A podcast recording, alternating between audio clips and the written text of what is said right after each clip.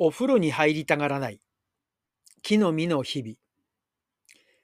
お風呂は日本人の好きな代表ですね。まあ中にはお風呂は嫌いだという方もおられますがかなりの方がお風呂大好きと言われることでしょう。昔は銭湯でしたが家庭風呂が広がりそして今はスーパー銭湯温泉が大流行です。かくいう私もお風呂は大好きです。お風呂に入りたがらない。そんなご本人の家族にお聞きすると、もともとお風呂が嫌いだったという方は少ないです。昔はお風呂好きで毎日入っていた。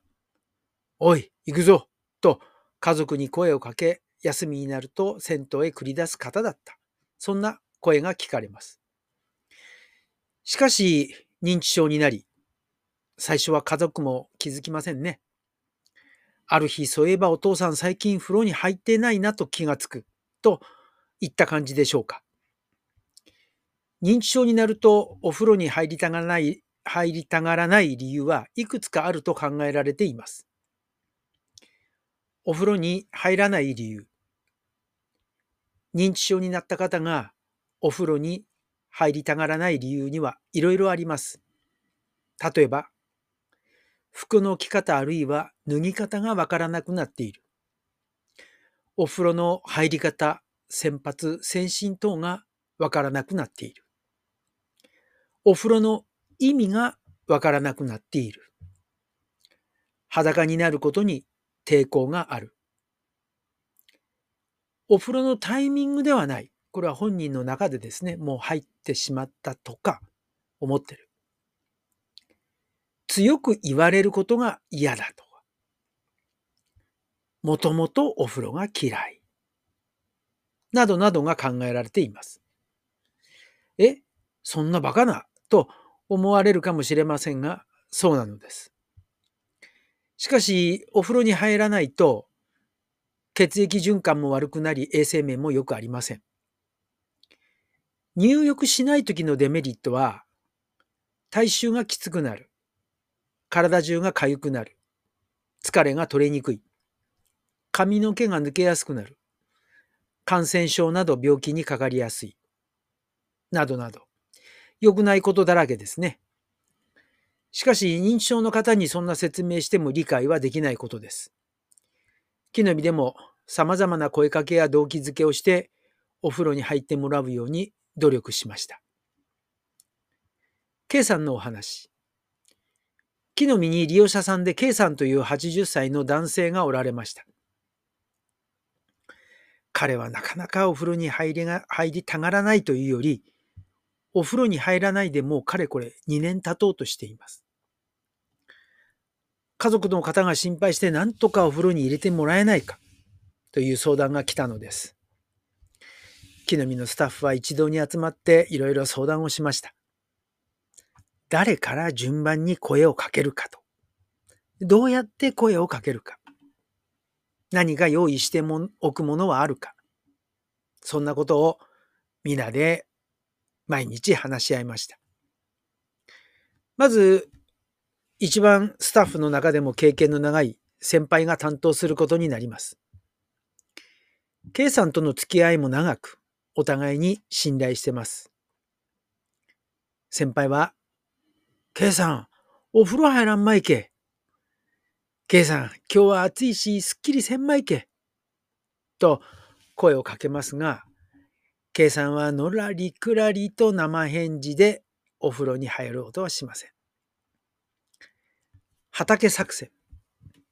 それでは、確か K さんは畑好きだと、畑仕事が好きだと聞いていたので、お天気のいい日に外へ出て、畑で手伝いをしてもらうことにしました。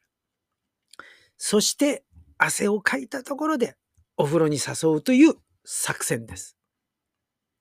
いよいよ当日、K さんと他の利用者さん何人かで一緒に畑に出て午前10時頃から1時間ほど畑仕事をしました。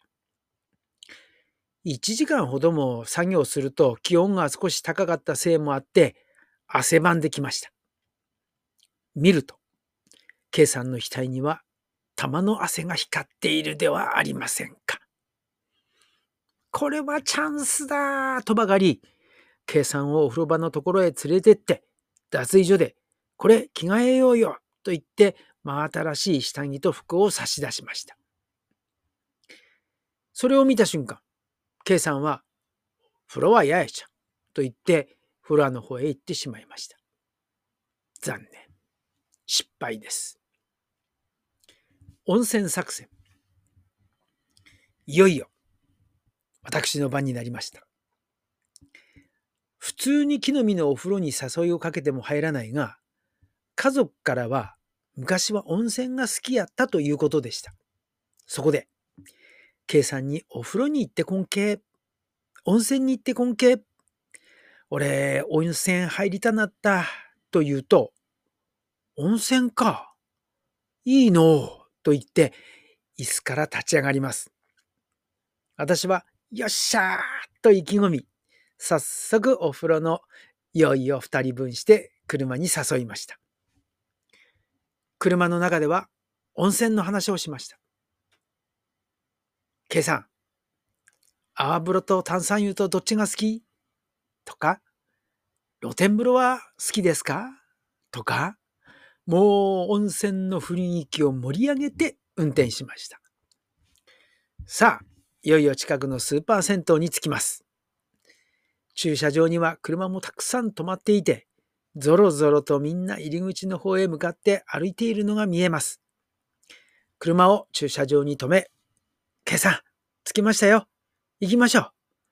と言うと、彼は私の方を見て、どこ行くがと聞いてきました。温泉に着いたんですよ。温泉行きたいって言ってたじゃないですか。もうすぐそこですよ。行きましょう。と言うと、K さんは、なあ、俺は入らんわ。あんた一人で行ってこられ。俺、ここで待っとるちゃ。ら、失敗。と、今日はここまで。では、また。